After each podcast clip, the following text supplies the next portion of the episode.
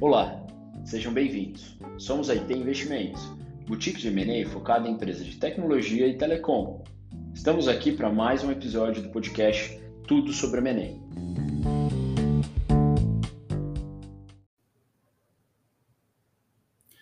Então, legal, gente. Acho que é um prazer aqui estar com, com o Bruno, é, fundador do e-commerce na prática.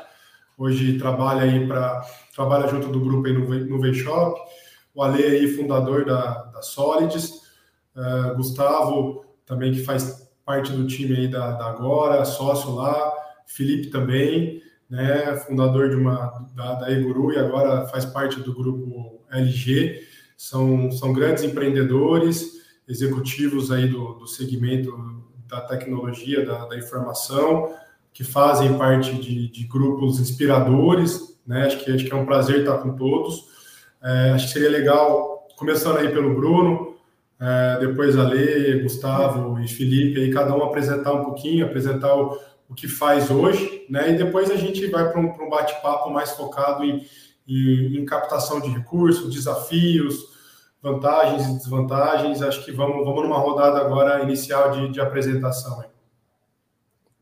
E aí, Gustavo, obrigado pelo convite aí. É, para quem está aí com a gente, seja bem-vindo. Sou Bruno de Oliveira. Eu fundei o E-Commerce na Prática. Nossa empresa é uma, uma edtech de e-commerce, né? A gente ensina empreendedores a vender pela internet.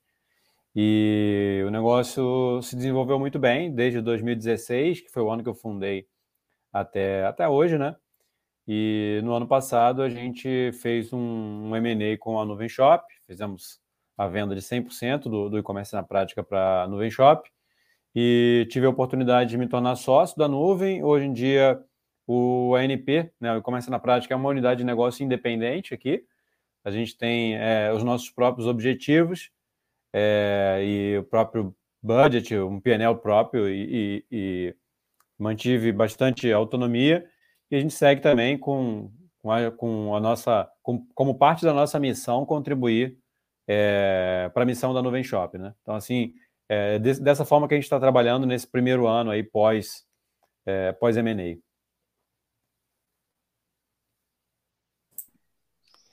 Bacana. Legal. Um prazer estar aqui com vocês. Obrigadão pelo convite, Gustavo. É, meu nome é Alessandro Garcia, Ale Garcia, como todo mundo me chama. Sou co-CEO da Solids. A gente entrega uma plataforma completa para gestão de pessoas, focada em PME. É, Fomos aportados recentemente pela Warburg Pincus, é, com 530 milhões de reais, no aporte voltado para ações de M&A e ainda crescimento orgânico. Existe muita oportunidade para a gente ainda. Fizemos primeiro M&A é, há dois meses com a Tangerino, uma startup de ponto eletrônico. É um prazer aqui compartilhar o, o aprendizado intenso que a gente teve nesse período aqui. Boa tarde a todos. Obrigado pelo convite, Gustavo. Um prazer estar aqui, trocar ideias sobre M&A com todos que estão aqui. É, eu sou Gustavo, CFO da Agora. Agora é um ecossistema de software para gestão de pessoas. A gente atende desde a pequena empresa, com 5, 6 funcionários, até gigantes com 100 mil, 80 mil é, funcionários no Brasil todo, do ponto ao treinamento, com vários sistemas para o RH. A minha experiência, a gente, eu vim de fundos de investimento, trabalhava na Investec, que foi quem fez o Series em 2016 agora. Desde então, agora vem crescendo e fazemos para o nosso crescimento orgânico e fizemos algumas operações de M&A também no ano passado. Vai ser uma honra poder compartilhar isso que a gente vivenciou.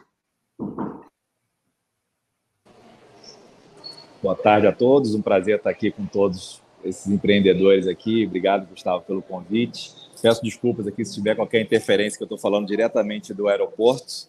Mas, é, oi, meu nome é Felipe Azevedo, sou CEO da LG Lugar de Gente. A LG é um dos principais players de soluções para recursos humanos hoje no Brasil. Nós temos aí uma, uma base bem grande, de quase 2 milhões de usuários usando nossas soluções. Mas minha história não começou aqui na LG, não. Né? Eu sempre fui empreendedor no mundo de tecnologia, desde o primeiro ano de faculdade lá na Unesp, em Bauru e a minha empresa veio 16 anos depois, a Eguru, a ser comprada pela LG e hoje eu sou acionista da LG e o presidente da empresa, mas tem muita história aqui para compartilhar, né, de M&A e como né, a oportunidade que eu tive, né, enquanto empreendedor, de inclusive me tornar um executivo relevante da empresa compradora, né. Então, muito bom estar aqui com vocês aí sobre esse tema e M&A é, sem dúvida, um tema fundamental no mundo de tecnologia. Passa a bola de volta aí, Gustavo. Legal. É, Felipe, acho que muito bom ouvir a sua, sua história. Acho que pegando o seu gancho aí, se você puder compartilhar aí com a gente, a gente, você teve aí 16 anos da Dieguru, né? Com sócios e, e, e pro, provavelmente talvez não tenha feito nenhuma rodada, né? Acho que naquela época não era tão comum é, rodadas de, de, investimento, né? Igual a Ale falando aí, puta, fez um cheque, recebeu um cheque de mais de meio bi, né? Então, puta, puta porrada, né? A gente sabe que naquela época o mercado de capitais não era tão desenvolvido assim, né?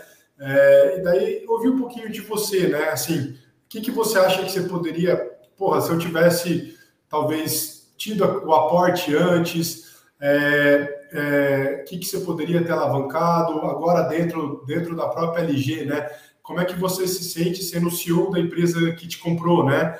É, é, como, como, é essa posição, né? E que, que você, é, e com toda a sua experiência, né, poderia aconselhar, né? Quem está nos ouvindo aí, é, é, puta, vale a pena, às vezes o valuation que te oferecem não é o valuation que você espera, mas é, a entrada de um fundo, a entrada de um investidor, como você convive isso, isso hoje no dia a dia da LG, alavanca muito, talvez valha a pena né, é, abrir mão disso, né? Então acho que acho que eu ouvi um pouquinho de você nesse sentido.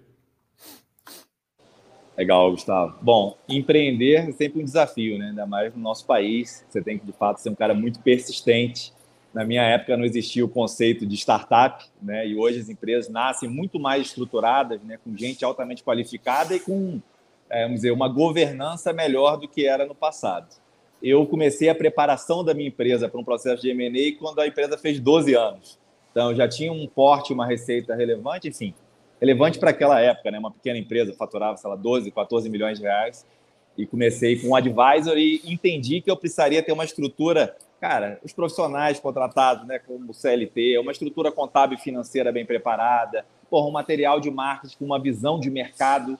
Então, muitas vezes a gente começa mais instintivamente a tocar o um negócio mas sem dúvida ter um bom, um bom business plan e a capacidade de adaptação faz toda a diferença. É, eu não tive nenhuma rodada de investimento né, ao longo da minha trajetória na Iguru. Na verdade, houve um movimento que um cliente meu, que era um executivo do Bradesco, que era meu cliente, quando se aposentou, comprou 10% da companhia. Então, foi um, né, um investimento anjo, vamos dizer assim. É, foi a única rodada. Depois disso, foi com a LG, que comprou o controle da companhia, 65% e eu ainda fiquei com 25% da companhia o outro sócio 10%. Rodei um, aquele famoso período de earnout, né, de um ano, tendo que entregar a EBITDA até a morte.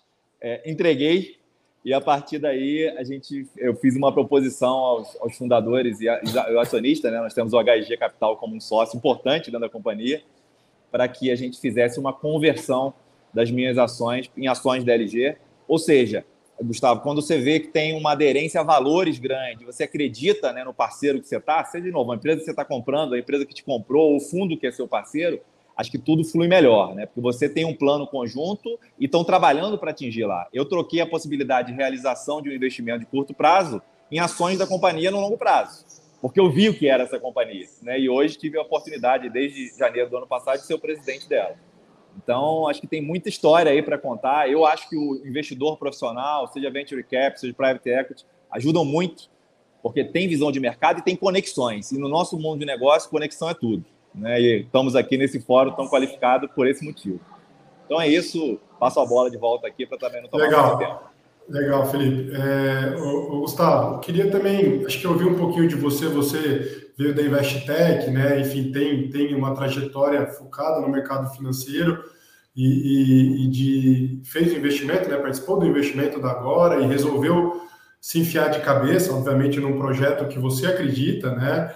É, acho que, porra, é de admirar, né? Você tinha uma, uma zona de conforto, é, não que morar em Floripa seja ruim, né? Porque morar em Floripa é bom pra caramba, né? Mas brincadeiras à parte, né? O que te levou aí para esse projeto, né? O que te levou a, a, se tornar um sócio minoritário desse projeto? É, e o que, que você entende é, aí como um cara com essa visão, mindset bem financeiro, né?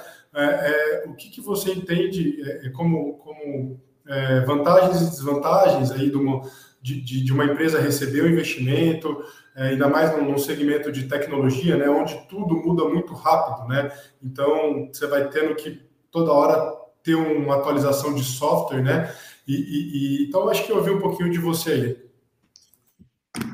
É, eu brinco que eu, eu, depois que a gente fez o investimento, né, eu fiquei um ano como conselheiro, aí eu ficava como papel de conselheiro cobrando, né, e o Lázaro, que é o senhor, falou, ah, já que você cobra muito, vem cá apanhar um pouco, né, então foi, em cadeiras à parte, assim, foi, um, foi uma, boa, uma boa experiência, é, eu estou acompanhando agora desde do, do início, então, estando no fundo, depois como conselheiro, depois como CFO, depois, depois de um tempo CFO comprei ações da Agora e virei sócio.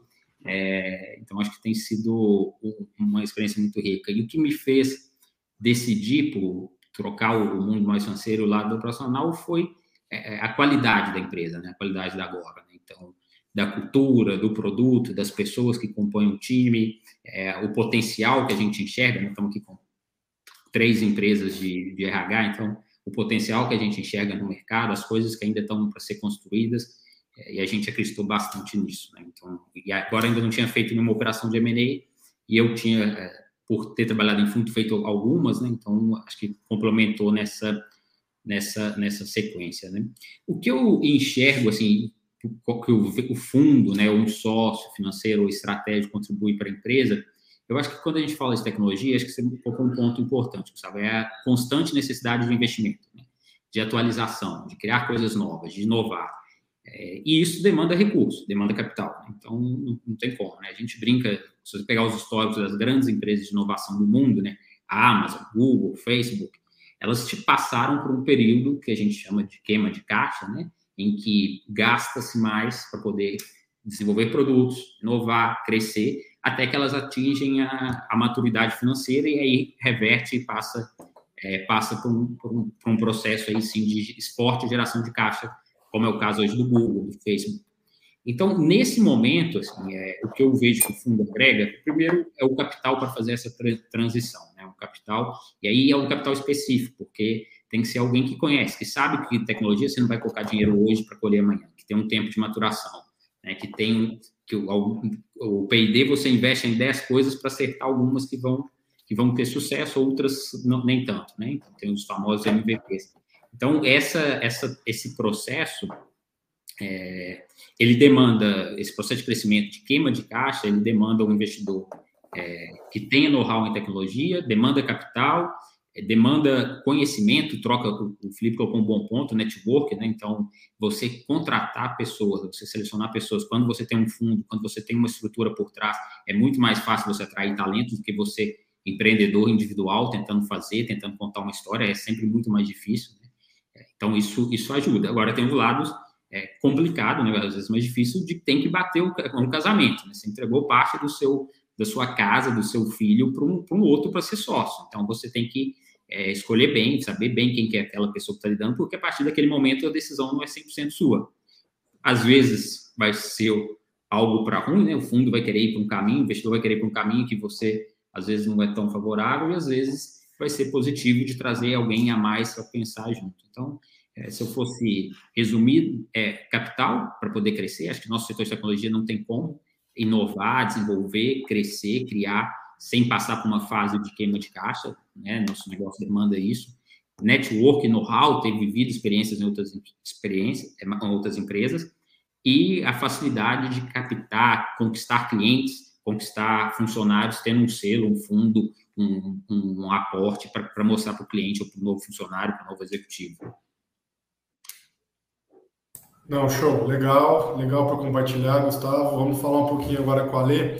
A Lê, eu tive recentemente lá em BH com ele, me contou um pouco da breve história da, da Solids, né, Ali? Então, acho que assim, é, eu, lembro que você me contou que, puta, você estava num, num segmento, né, obviamente resolveu ir para o segmento de RH, que teoricamente era um segmento já bem, bem atendido, né? E eu acho que, puta, conseguiu criar uma solução que até então não, existia muito, né, para PMEs, né? Então, ali até 2012, 13, 14, você não via ninguém falando, né? Vamos atender as PMEs. Acho que você conseguiu fazer isso com a solução aí da Solids, né? E daí acho que acho que te ouvir um pouquinho o que, que levou você e os seus sócios, né, a falar, puta, vamos vamos vamos colocar a DGF aqui, depois vamos vamos trazer o Pincos, né? É, é, a gente sabe seu crescimento super acelerado, mas que que, que, que, também consegue gerar caixa, né? Então entender o, o, porquê, né?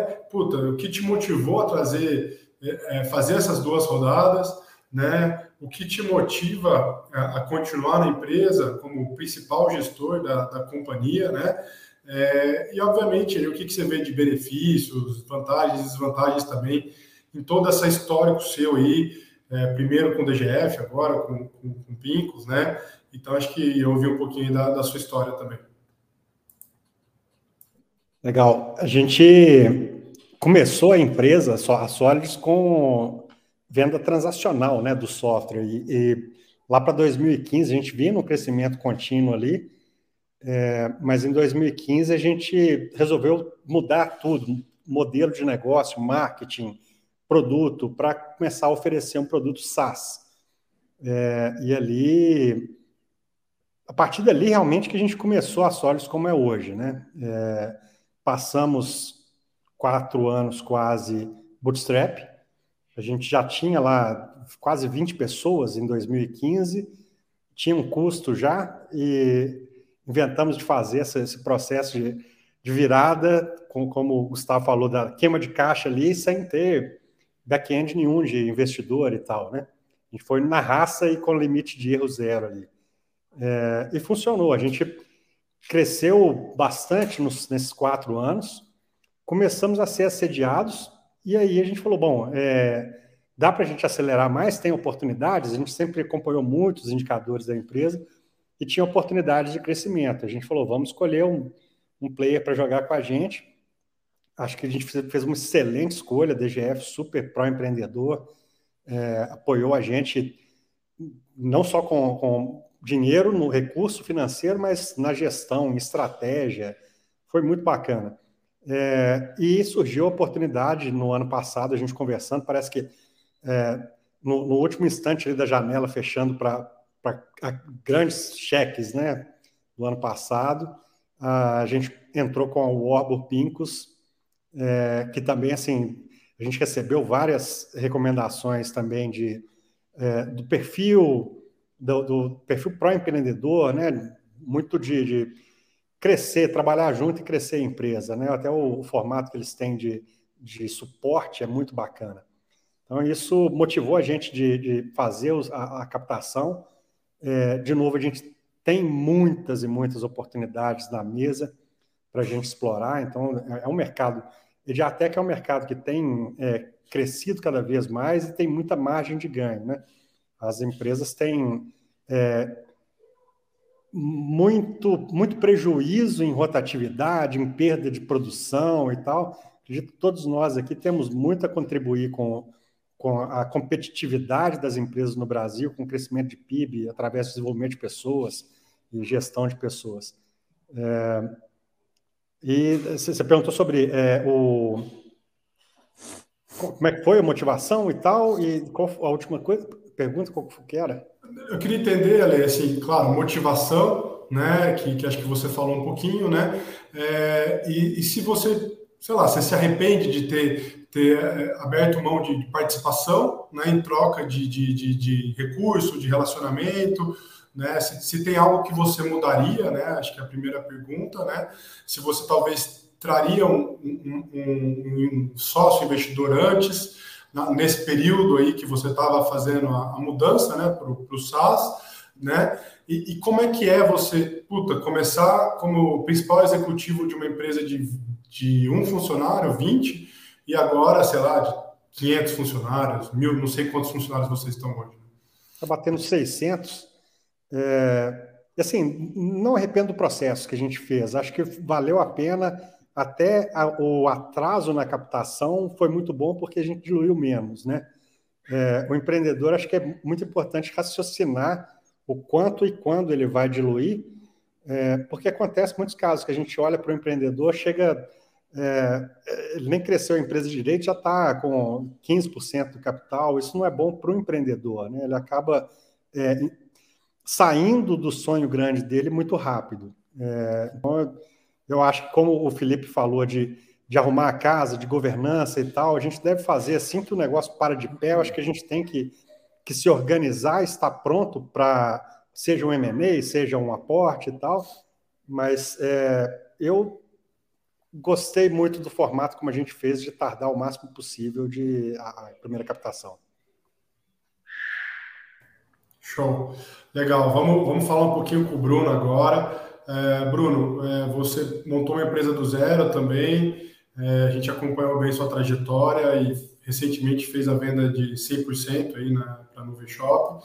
Ficou como um pouco de ações lá da companhia, também se tornou executivo, né?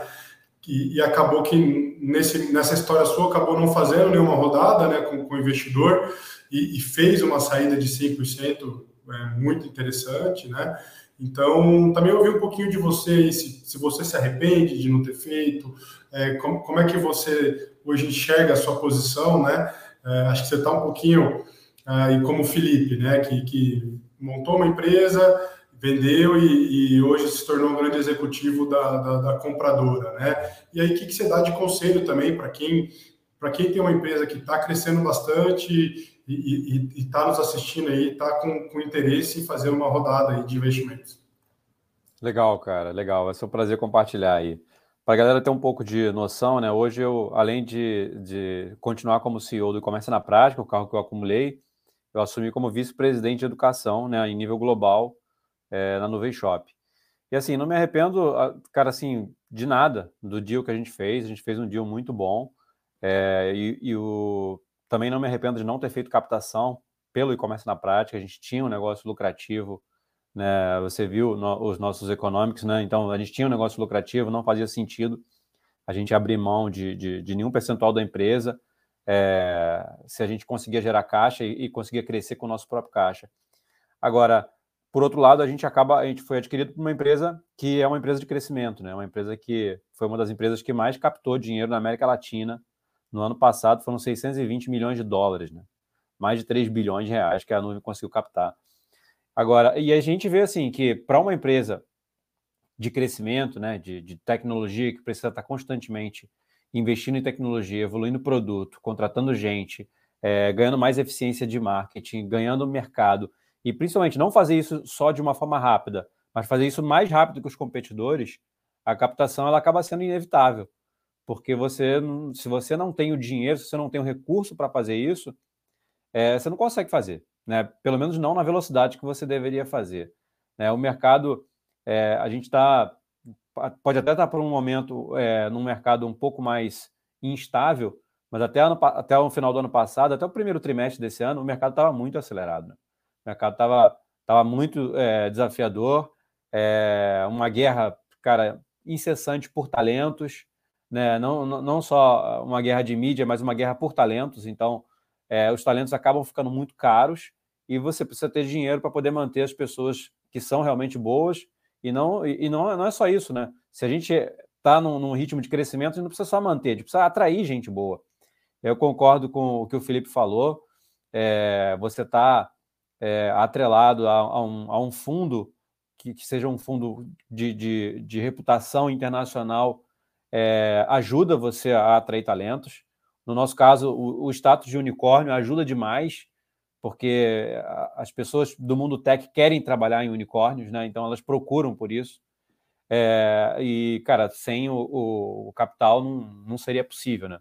E no caso nuvem, né, a gente já está conseguindo ver hoje em dia grandes benefícios com, que eles tiveram com a aquisição do e-commerce na prática, né? Que a gente teve como um todo. A gente conseguiu ampliar o mercado de uma forma muito rápida, não só isso. A gente conseguiu ed educar o mercado que a gente já tinha, né? Com uma estrutura já pronta sem o, o, os recursos de captação, seria impossível fazer essa aquisição. Né? Seria impossível fazer um M&A como esse. Então, é, eu vejo assim que é uma, é uma estratégia que não pode ter, ser deixada de lado por parte do empreendedor, mesmo é, no momento atual, que o recurso não está tão é, não está tão óbvio e tão fácil quanto estava ano passado e ano retrasado, mas ainda assim, se você olhar crescimento, pode valer muito a pena se você fizer um bom negócio. É só tomar cuidado porque o Ali falou, não abrir tanto, é, não, não, abrir mão de, de muita participação. Às vezes é melhor você pegar menos dinheiro do que abrir mão no início de uma participação mais elevada. Tem que ter muita clareza também do que, que vai usar esse dinheiro, né? Para que, que vai servir esse dinheiro e qual vai ser o impacto disso. E o ideal é que o impacto disso seja o mais rápido possível. Show, legal. Acho que vamos falar com o Felipe mais um pouquinho, talvez ele tenha que sair. É, e daí, Felipe, acho que seria legal a gente ouvir um pouquinho de, de, de, você, né? Como um dos responsáveis aí pelas aquisições que a, que a LG tem feito nos últimos anos. A gente sabe que a LG sempre foi uma empresa geradora de caixa, enfim, e que, e que realmente consegue financiar grande parte das suas aquisições com caixa próprio, eventualmente até um ou outro endividamento, se necessário, né? O é, que, que, que, vocês olham é, é, no momento de investir numa empresa? É, que, que, quais as principais características do, do, do empreendedor, né? É, o que, que vocês buscam para fazer parte aí do time LG, né? É, e acho que um pouquinho do que o, do que o Bruno falou também, né? vocês buscam realmente aquisições complementares, imagino eu, né? Aquelas aquisições que complementam o seu ecossistema, é, então, acho que, acho que eu ouvi um pouquinho de como, como é que vocês olham M&A lá dentro, se faz, se, se faz parte de uma meta de vocês, então vocês têm um business plan anual, imagine, nesse business plan anual você bota lá uma meta de, de, de, de M&A é, e eventualmente segmentos, né? É, então, acho que entender um pouquinho também como é que a LG olha M&A lá dentro. Ótimo ponto, Gustavo. Bom, é, a, o primeiro M&A da LG aconteceu em 2013, né? Tem uma empresa aí de BH, a W3Net, é, sendo que o HIG entrou nesse mesmo ano, né? Em 2013 entrou o HIG e trouxe essa expertise né, e a visão de como fazer. De fato, como você trouxe, a LG sempre foi muito geradora de caixa, né? A gente tem margem de dar acima de 25% e com já um patamar né, de receita maior, então a gente sempre conseguiu financiar as aquisições com capital próprio, nem precisou tomar dívida seja a W3 em 2013, final de 2013, a Eguru, a minha empresa, em 2016. Ano passado, nós compramos a Norber, um parceiro de longa data. Então, foi sistema de avaliação de desempenho, learning e ponto no ano passado. E fizemos uma joint venture também com a Wiz, uh, que foi para já explorar um, um mercados adjacentes, né? a distribuição de produtos financeiros e benefícios na nossa base Uh, então, isso já foi uma estratégia mais nova. Hoje, cara, dentro da minha estratégia, eu tenho plano de crescimento orgânico e de crescimento inorgânico. Nesse momento, a gente está olhando, tem no mínimo 30 empresas aí no pipeline. É, como você disse, em termos de é, plataformas complementares, a gente, na verdade, tem praticamente todos os módulos que a gente gostaria de ter. Então, hoje a gente está olhando para coisas um pouco mais amplas, como eventualmente entrada dentro de mercados onde a gente tem menor penetração, como o mercado de PMEs, uh, ah, contadores, é, fintechs, dentro desse novo negócio que a gente está olhando. Então, hoje os, o espectro de análise é muito maior. A gente tem agora, inclusive, também um, um diretor de M&A. E, e, obviamente, se precisar levantar capital, né, no ano passado a gente iniciou a trajetória de abertura de capital, acabamos suspendendo a oferta, mas a LG, dado que, de novo, já tem um forte relevante, a gente consegue levantar capital ou com rodadas privadas, né? É, ou eventualmente com dívida, e isso não é um problema. Eu tenho, vamos dizer, um aval aqui do conselho para, cara, vamos, se fizer parte da nossa estratégia, se for empresa cloud, tiver receita recorrente e tiver brilho no olho das pessoas que lá estão, go ahead. Né? Então, acho que essas são algumas premissas do que a gente busca e eu, particularmente, acredito muito. E, e, quando a, gente compra né, uma empresa, ninguém vem com selo, não. Agora você era daquela empresa. Não, meu amigo. Agora você faz parte do time aqui, tem liberdade para colocar suas ideias. Acho que essa que é a riqueza né, da diversidade. E eu sou um exemplo disso, de ter tido uma oportunidade né, de virar, inclusive, presidente da companhia e sócio, né, depois de ter sido adquirido. Então, diria que estamos bem ativos aí em M&A, Gustavo. Você tem muito aí para nos ajudar. Inclusive, a recomendo ao, ao, empreendedor aí que busque né, um advisor para ajudar a estruturar, dar visão, entender quem são os players, onde estão as oportunidades, porque acho que ajuda muito. E de fato, gente, eu vou ter que pedir licença e me despedir, porque eu tenho um, um voo Acabou que deu um, uma diferença de fuso horário aqui, eu tenho um voo, mas foi um prazer estar com vocês aqui e espero que tenha contribuído de alguma forma. Obrigado, Felipe. É, valeu. Gente. Abraço. É, abraço. abraço. É, Gustavo, acho que entender um pouquinho de você aí também. É, vocês fizeram algumas aquisições, né? Acho que ano passado é, e outras também, né? Então acho que assim é, é, entender como que vocês olham uma aquisição, se vocês deixam o empreendedor, né? Aquele empreendedor que foi adquirido, se é importante que ele continue, né? No, no negócio, né? E quando vocês realmente é, olham uma aquisição, ela tem que ter complementaridade. Como é que vocês enxergam hoje, né? o potencial também de, de crescimento da, da, da, indústria que, que vocês estão. Vocês têm um foco hoje grande em PMS, né? Atuam bastante também em PMS, né? Se, estão olhando para outros mercados também, né? Como, como diferenciar uma, uma oportunidade boa, né? É, uma aquisição boa é, de uma aquisição que talvez não faça tanto sentido, né? E qual o papel do empreendedor né, nessa decisão de vocês em adquirir ou não uma empresa, né? E, e acho que seria legal também até pedir para o Felipe comentar, mas puta, você tem toda total condição de explicar um pouquinho do que é esse modelo de earnout, né? Ele comentou o que é earnout, mas muita gente aqui no, no talvez nem faça ideia do que é earnout, né? Então, se você pudesse, acho que esclarecer aqui seria legal também.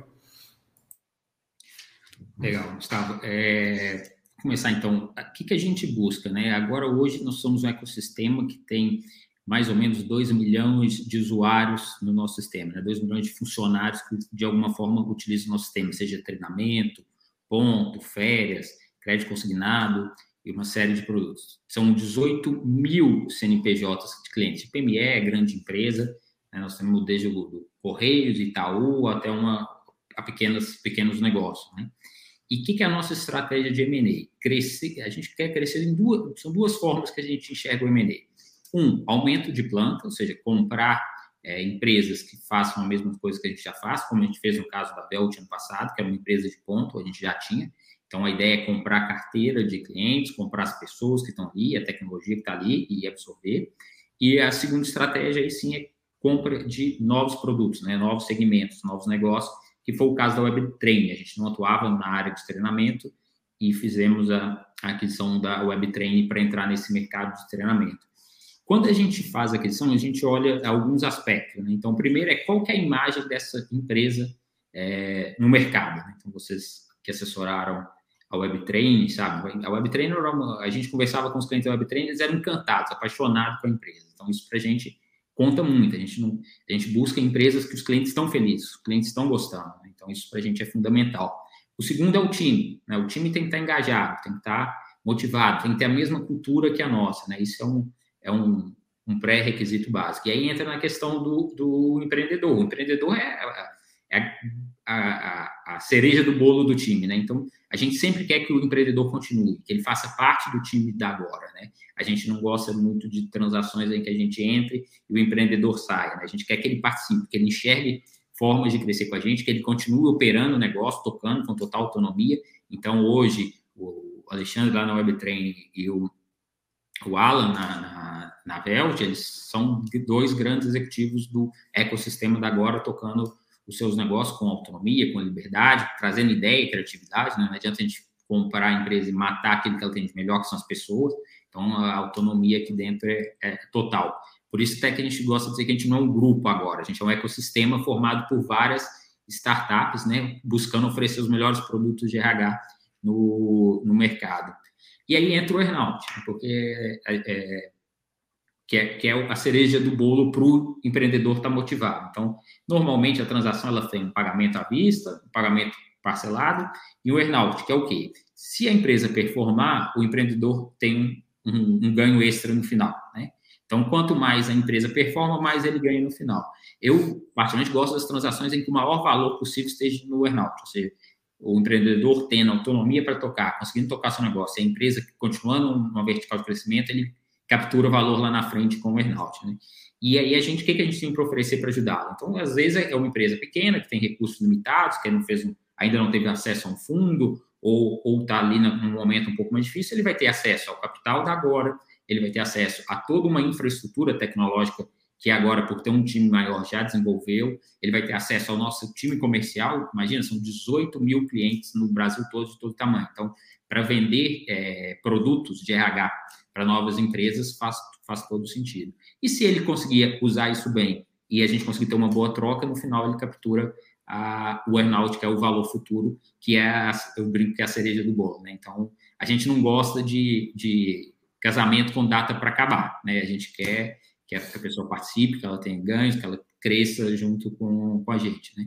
E algumas transações que a gente que a gente fez até lá atrás, a pessoa já passou o período de earnout e continua operando aqui dentro da agora. Né? Então é para a gente isso é, é sinônimo que deu certo a transação. Ô, Gustavo, para quem está ouvindo a gente, vocês continuam ainda olhando aquisições, ainda estão atentos, ainda tem, tem caixa aí disponível? Como é que está hoje sabe que mudou um pouco, né, em relação, acho que o último tri do ano passado, aí, primeiro tri desse ano, mas ouvi de você como é que vocês enxergam se essas aquisições também estão hoje no seu budget, né, tá, tá no seu planejamento incrementar a receita via inorgânico. Sim, é, é uma estratégia que agora adota e vai continuar adotando. A gente está sempre olhando empresas, a gente tem várias empresas no nosso radar que a gente conversa, que a gente está na fase de namoro, de paquera, é, em busca de. Mas é um processo longo, né? Em busca de acertar. Então, a gente busca empresas do RH, né? Do segmento RH, seja treinamento, seja um board de funcionários, seja ponto, é, e a gente busca empresas em todo o Brasil ou América Latina, a gente também está no nosso processo de internacionalização, e, e para a gente continua nessa etapa, porque a gente quer que o empreendedor continue com o tempo com a gente, que a empresa tenha clientes fiéis, alto NPS, bom engajamento dos funcionários, é, essa, é isso que a gente está buscando. Eu vejo esse, esse momento que a gente está passando de duas formas, né? É, acho que está tendo uma reavaliação de preços, de valuation no mercado, acho que está tendo muito separação do joio e do trigo, então tinha muitos negócios que é, não parava, a conta não fechava, né? não a conta do EBITDA, o lucro final, mas o economics do negócio, né? Quando o cliente um sócio aqui da agora brinca que é vender moeda de um real por 50 centavos. Né? Então a conta não fechava e precisava do dinheiro do, do fundo para a conta fechar. Então, acho que isso teve uma, uma seletividade maior. E acho que isso é, é positivo, de certa forma. Talvez para aquele empreendedor que estava no momento da captação e acabou sendo frustrado, porque vai ter um valuation menor, eu acho que lá na frente ele vai ter um, um ganho, porque vai buscar uma coisa mais estratégica, menos dinheiro é, sem, sem muito racional, acho que vai ser, vai ser um processo é, positivo e de seleção natural é, das empresas. Né? Então, acho que o mercado ele não, tá, ele não fechou a porta. O Bruno colocou um ponto. Acho que ele está tá balançando um pouco para ajustar e ver quem no final vai estar tá, vai, vai tá bem. Né? E, e vai, isso vai ser uma, um ótimo momento para as empresas aí pensarem com mais calma, porque eu, eu vim de fundo, já fiz um Menezes, eu sempre digo assim, o que importa no final não é o maior valuation de entrada. Né? Não é quem conseguiu maior, o meu valor foi gigante. Foi, é, é, no final dessa história, como é que a coisa termina, né? Porque a gente já viu grandes empresas aí, né? O WeWork é um exemplo que é conhecido, né? E vai uma, uma história maravilhosa, uma, uma alavanca de tamanho, aí 50 bi. Aí na hora que vão ver, na hora que a coisa é, precisa de se mostrar, né? Quando eles foram tentar o IPO, pronto, 50 bi viraram 2 bilhões e o sócio teve que vir é, salvando, resgatando, colocando dinheiro. E ali é uma frustração para para todo mundo, o empreendedor fica marcado. Então, eu acho que esses momentos vão servir para que os empreendedores pensem que ah, no final não é só valuation que conta, não é só cheque mais gordo, tem uma a estratégia tem que fazer sentido, né? tem que ter um racional, tem que ter o um parceiro certo. O Ale colocou bom aí que ele teve acertou duas vezes nos parceiros dele, né? Então acho que isso isso é importante. Não, legal. Acho que nessa linha, né, é, você fez aí, tem feito algumas aquisições, né, Tangerino, outras mais, né? O é, é, que, que mudou, né? É, acho que na, na percepção da, da Solids, né, na, é, dessa virada de, de valuation, dessa reprecificação, dessa do mercado mais seletivo, né? O que, que mudou né, nessa avaliação de vocês, né? É, e também um pouquinho na estratégia de vocês, né? Vocês deixam o empreendedor no negócio, depois de uma aquisição? Qual valor você vê desse empreendedor junto à Solids, né? É, vocês também buscam ofertas complementares, uh, ou mesmo concorrentes? como é que é um pouquinho dessa estratégia de, de vocês, né, de M&A, se ela também faz parte hoje do, do, do seu budget, né, do seu planejamento, né, se vocês imagino que devem ter um pipeline super robusto aí de, de aquisições, né?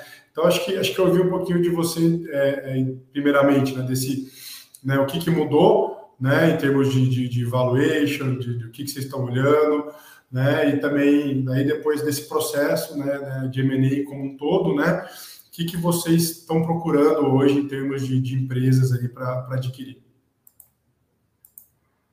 Massa. Em relação a, a mudanças que aconteceram é, pós-M&A, assim, para a empresa, é, a gente olha a M&A, até emendando com a última pergunta, é, procurando empresas com produtos adjacentes ou complementares que tenha é, possibilidade de cross-sell e com um crescimento importante, né, de, de base de clientes e, e, e receita.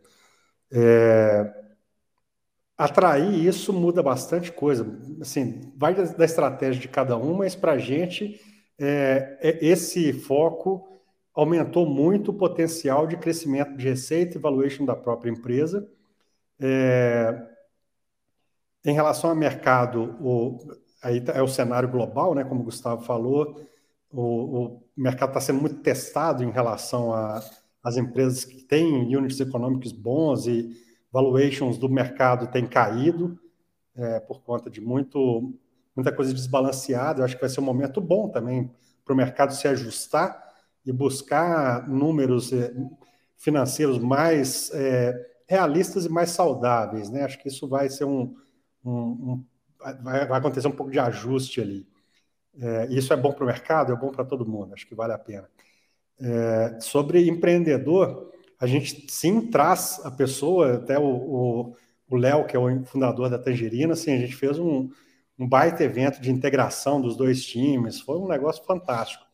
É, a forma como o time da Tangerina nos recebeu, a forma como a gente recebeu eles, é, numa integração muito forte, né? Porque assim, é, a Tangerino é o, o, a empresa que a gente adquire é a empresa que adquire por causa das pessoas que estão lá, do, do produto, do que eles fizeram lá. Né? Então, é, se você mata isso é, no momento zero, você está jogando fora um monte de valor que você tem na companhia. É, então, para a gente é muito importante extrair o máximo é, de conhecimento, trazer, compartilhar. Acho que isso potencializa o crescimento das duas pontas. É, e, e em relação a foco de empresas, a gente procura essa de, de produto complementar, é, crescimento e, e, oportunidade de cross-sell. Estamos é, olhando mais oportunidades, existe ainda muita coisa no mercado que dá para fazer, que a gente tem observado como oportunidade. É, algumas a gente vai desenvolver via parceria, joint venture, outras como aquisição e outras desenvolver dentro de casa mas é, tem mapeado isso e a gente está no, no, no, mercado para atrair bons empreendedores, bons negócios, bom, bons produtos e fortalecer o, o sonho grande de resolver problema nas PMEs, aumentar performance, aumentar competitividade. Tem muita coisa boa para acontecer. Não, legal, Ale. Acho que, acho que uma pergunta que eu esqueci, como é que, como é que funciona a integração? Né?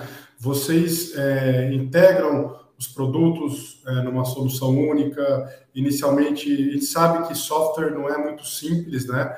A TOTOS aí fez N aquisições e muitas delas não foram integradas até hoje, né?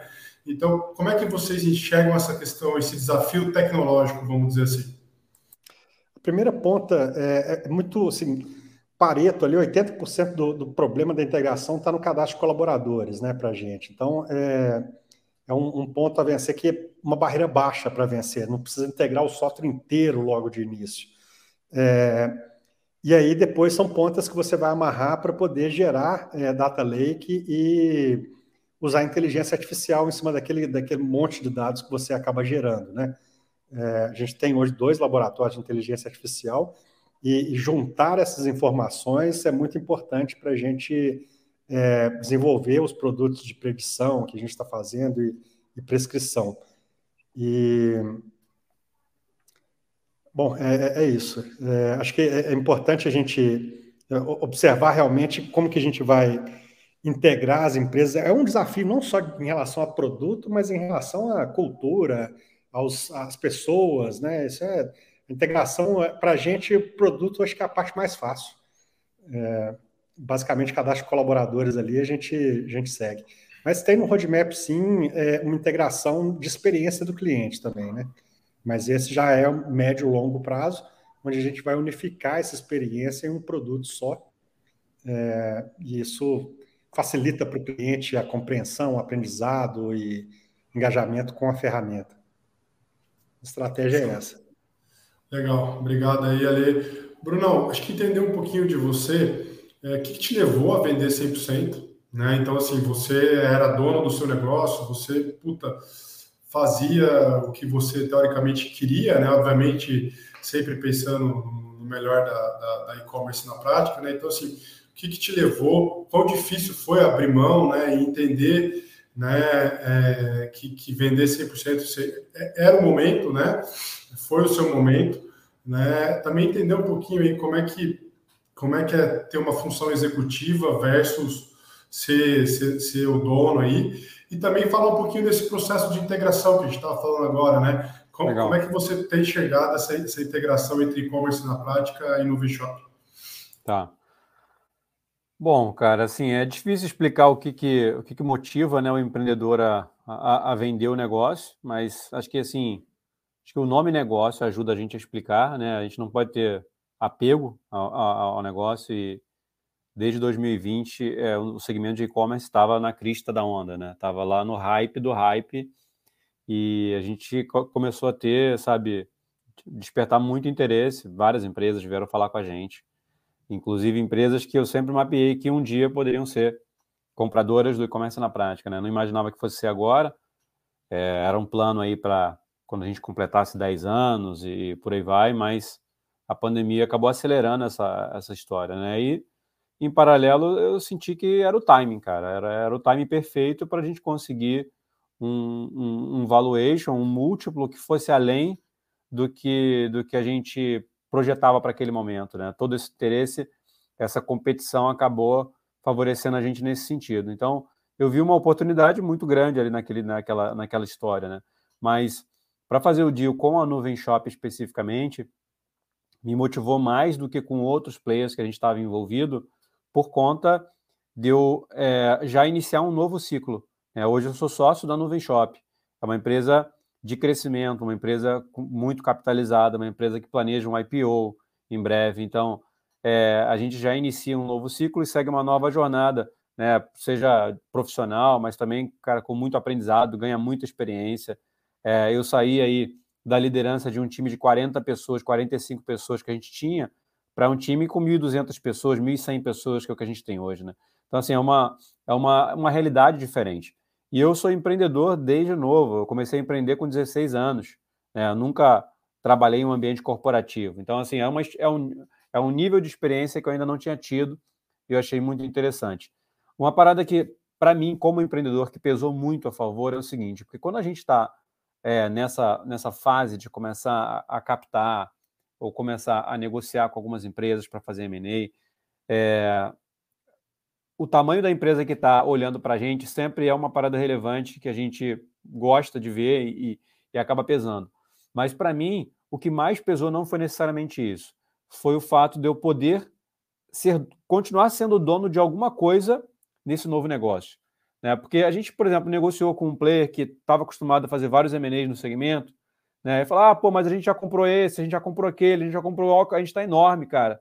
Mas beleza, eu não vou, eu não vou ter ganho em cima do que você, de quem vocês compraram, né? Porque eu posso até ter um earnout, como o Gustavo falou, em cima do meu negócio, mas o quanto esses outros negócios que vocês compraram crescerem, eu não capto valor em cima disso, porque eu não vou ser, eu não estou sendo dono desse novo negócio que está me comprando. Então essa parada pesou muito para mim. O fato de eu, de eu continuar sendo dono desse novo projeto que eu vou trabalhar. É, e assim, isso pesa muito para o fato de eu ser executivo hoje em dia. Não é uma parada que eu almejava na minha jornada. É, eu gosto de empreender, eu gosto de ter autonomia, eu gosto de fazer as coisas do jeito que eu acho que, é, que tem que fazer. E hoje, assim, eu sou executivo, é, assim, burocraticamente falando, mas continuo sendo um empreendedor. Né? Eu continuo, cara, jogando as minhas ideias, eu continuo apostando nas minhas ideias, eu continuo é, liderando parte do time. Então, assim, o meu trabalho na nuvem não mudou muita coisa em relação ao que ele era. Né? A gente conseguiu fazer uma integração muito, muito, muito legal. E para o time como um todo também. Né? A gente, é, só para você ter uma noção, a gente só perdeu uma pessoa no processo de integração. Nosso processo foi, foi bem tranquilo. É, o pessoal da nuvem, cara, super, super, é, é, super interessado em acolher né, as pessoas que estavam chegando e as pessoas que estavam chegando super animadas em mostrar, mostrar valor é, para onde elas estavam chegando. A gente conseguiu construir esse, isso aí durante o processo de negociação, é, mantendo a transparência com o nosso time sobre o que estava para acontecer, é, e, e, e, e, tudo isso pesou, cara, de uma forma assim muito boa, né? Hoje, é, cara, a gente está 100% integrado, não tem mais nenhum capítulo, nenhuma, nenhum degrau para a gente subir em termos de integração, é, e as pessoas estão tão, tão felizes trabalhando, performando. A gente segue aí os nossos objetivos, que são semelhantes aos objetivos da nuvem. Assim, para funcionar como unidade de negócio independente, acho que tem, tem isso. Tem que ter muita clareza nos seus objetivos como empresa, e acho que esses objetivos precisam estar alinhados com o objetivo da empresa que comprou a sua. Porque senão, em algum momento vai chegar alguém, principalmente nesses, nessas fases onde o mercado não está tão bem, né, vai chegar, putz, cara, isso daí não está funcionando tão bem, vamos mudar esse acordo, vamos mudar esse combinado. É, eu já vi alguns é, amigos que fizeram M&A em algum, nesses momentos, cara, se estressar, esquentar a cabeça, sair do negócio, por conta dessas mudanças de, é, de acordo, né? Que acontece justamente nesses momentos que o mercado não está não tá tão bem. Mas, cara, quando está tudo alinhado, a cultura está alinhada, os propósitos estão alinhados e está todo mundo é, performando conforme a, um alinhamento de expectativa que foi feito, acho que não tem como a, a coisa não fluir. Show. Acho que para a gente encerrar aqui esse, esse bate-papo, vou começar aí com, com, o Gustavo, depois o Ale e o, e o Bruno de novo. Eu acho que é, seria legal se cada um pudesse, acho que dar, dar, dar, dar um conselho final, acho que é, falar um pouco para quem nos está ouvindo agora, que está no momento de, de captação de recursos para crescimento, ou mesmo até num, numa venda parcial ou total da, da sua empresa, né? Quais os principais cuidados? né? A gente sabe que muita gente fica se perguntando, pô, será que agora é o momento, agora que, que realmente tem uma, uma, uma crise, né? Ou, ou um reajuste de valuation, né? Então, acho que daí ouvir um pouquinho aí de, de vocês aí, que, que vocês poderiam deixar de, de conselho, contribuição aqui para quem está ouvindo a gente aí, começar aí pelo, pelo Gustavo Godoy, CFO da Agora. Legal. É, o conselho que eu daria assim, é primeiro é ter um, a captação como uma etapa, né, não como um fim em si, né? Então tem isso tem que ter um know-how para onde é, aquilo que o Bruno colocou, né? Para onde o empreendedor quer ir, o que, que ele quer fazer, quais são os objetivos, né? É, e aí, com base nisso, começar a avaliar se o melhor caminho é buscar um fundo, é uma venda para o estratégico, é um sócio é novo, é, e eu acho que então essa, esse é o primeiro passo para um, um, plano estratégico. Né? Eu, eu não gosto muito dos modelos que tem empresas que adotam, porque elas saem batendo em tudo e qualquer coisa, né? Então ela começa falando com um fundo que quer vender 10%, na hora do almoço ela está conversando com outro que quer vender 40%, no final do dia está querendo vender o controle. No, é, isso acho que a história não fica bacana, né? E a cabeça do empreendedor não fica legal. Então acho que tem que ter qual que é o objetivo real, né? O que, que é o porque você fazer só pelo. Porque muita gente corre para poder fazer só para ter a transação rápida. Só que eu, eu, sempre falo: o problema não é o dia da transação. Né? O ponto é o que, que vai acontecer da transação até o dia final, até o dia da saída da, da, do empreendedor do negócio. Né? Então, a primeira coisa é crie um plano, vê o que, é seu objetivo, seja transparente, né? não adianta se iludir né? É, e correr atrás do, do negócio. É, o segundo, acho que passa muito pelo trabalho que vocês fazem, sabe? é contrate bons advisors, é, tenha pessoas que já fizeram isso te assessorando, nada de. Não, acho que não é hora de ser. Ah, eu, eu, sei fazer, eu faço tudo, vou dar um Google aqui na internet, porque esse é um assunto complexo. Né? Os empreendedores passam anos para construir a empresa e, às vezes, um contrato mal lido, um mau entendimento, um, economizou um pouquinho ali no advogado, passa uma cláusula e depois coloca o empreendedor numa situação muito ruim. Né? É, eu vi uma frase do Abel Diniz, que eu concordo bastante, que ele falou essa, esse mês para trás, que a hora dessa trans, a hora de ler o contrato, reler, deixar tudo claro, entender qual vai ser o papel no dia seguinte, o que, que é o objetivo, é liderar uma área, é liderar a empresa, é, é, fazer a transição embora, isso tem que ficar tudo claro entre as partes, não pode ter surpresa. É, não, não é hora de amarelar, é hora de deixar tudo no papel, é hora de ter bons assessores, é hora de deixar tudo claro, quais são as expectativas, quais são os pontos. Né? Então, é, eu acho que é traça o plano, põe todos os seus pontos, todas as suas dúvidas, tudo que você achar na mesa, contrate bons assessores, né? Então, acho que, acho que passa por isso. Ninguém vai sair da mesa porque você colocou uma dúvida ou porque você ficou inseguro em relação a alguma coisa. Essa é a hora de, de você ficar inseguro, de você ter dúvida, de você reler o contrato, ler de novo, passar para um advogado, passar para outro, isso, isso faz parte. Né? Então, acho que, acho que seriam esses, essas minhas sugestões. Obrigado, Gustavo. Ale? Acho que está sempre preparado para cuidar da governança, alinhar, limpar a casa, acho que é sempre importante. É, porque tudo que você estiver carregando de errado, atrapalhado, sempre vai ser precificado. Então, é, o ideal é você já ter a coisa bem, bem limpa. É, contar com o advisor, tá aí a IT Investimentos, pessoal fantástico, para apoiar no, em M&A, seja em captação, M&A é, o advisor é um, é um ponto importante. É, e não, não se afobar, assim, como o Gustavo falou, é, tem em mente o plano e não a captação por si ou o movimento de M&A por si. Acho que é, até os investidores ou quem, que vão financiar os movimentos e tal, eles percebem quando não há consistência em relação é, a quanto você quer, o que, que você quer fazer, como que você vai usar o recurso. É, se você tem é, isso ainda muito instável na sua cabeça, acho que o ideal é, é consolidar isso dentro de um plano factível e bem pensado é, antes de sair para o mercado. E Bruno, se você puder comentar um pouquinho. Cara, com certeza, assim, vou deixar alguns conselhos aí para o empreendedor que está nessa jornada aí de captação ou buscando um M&A. Cara, é, algumas coisas, sabe, que eu gostaria de ter é, ouvido lá atrás. Né? Algumas dessas coisas eu ouvi e tal, consegui me antecipar, mas outras fazia sentido. É, é muito importante você tomar decisões, cara, no teu negócio que priorizem o longo prazo. Porque no dia a dia a gente acaba tomando várias decisões de curto prazo e, e, e alguns problemas coloca para debaixo do tapete e deixa para depois. Só que quando você está fazendo captação, quando você está fazendo M&A, tem a figura que o Ale falou aí do, do da contingência. Né? E tem muito negócio, cara, que às vezes é inviabilizado por conta de contingência. É, então, assim, cara, não, não, não, não varra é, a sujeira para debaixo do tapete, arrume a casa, deixe a casa super organizada.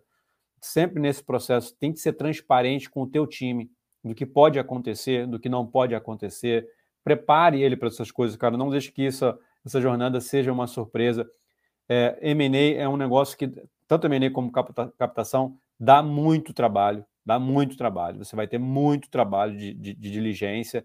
É lógico que você vai ter contador, você vai ter, você vai ter advogado, mas, cara, se eu não tivesse me envolvido, a gente teria, ao invés de feita, fazer um M&A em quatro meses, a gente teria feito, sei lá, em um ano, né, que eu já vi acontecer muito.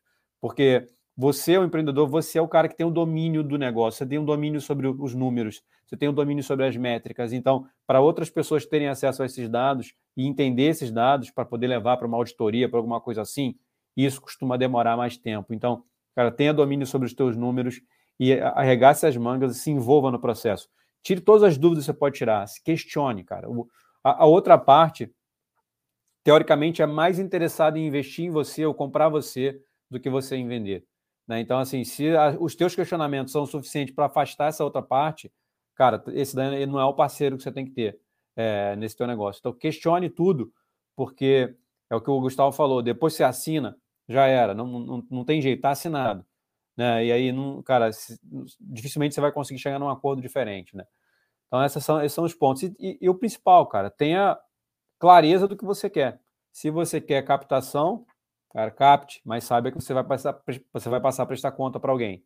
Se você quer vender, venda, mas saiba que mesmo que você continue trabalhando, o negócio não é mais seu. Né? Então, entenda, você tem que ter clareza e depois, cara, é, é, ou partir para um novo ciclo fora da empresa ou continuar tocando já com uma nova expectativa alinhada.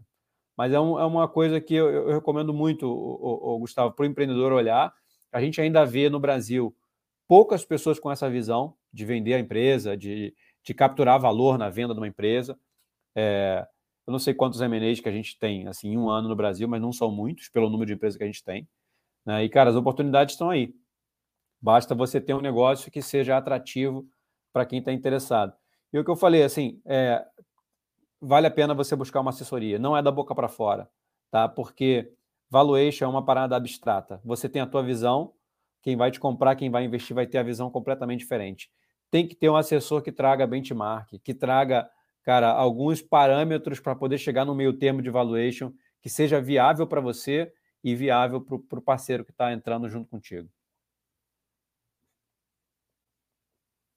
Show, obrigado a todos aí. Acho que muito conteúdo legal. A gente vai divulgar. A gente tem um canal aqui. E puta, prazer enorme contar com essas experiências é, e conhecimento aí de todos. E obrigado a todos mais uma vez. Valeu, gente. Um abraço obrigado. a todos aí. Um abraço. Valeu, obrigado, um grande abraço. Prazer falar com vocês. Tchau, tchau.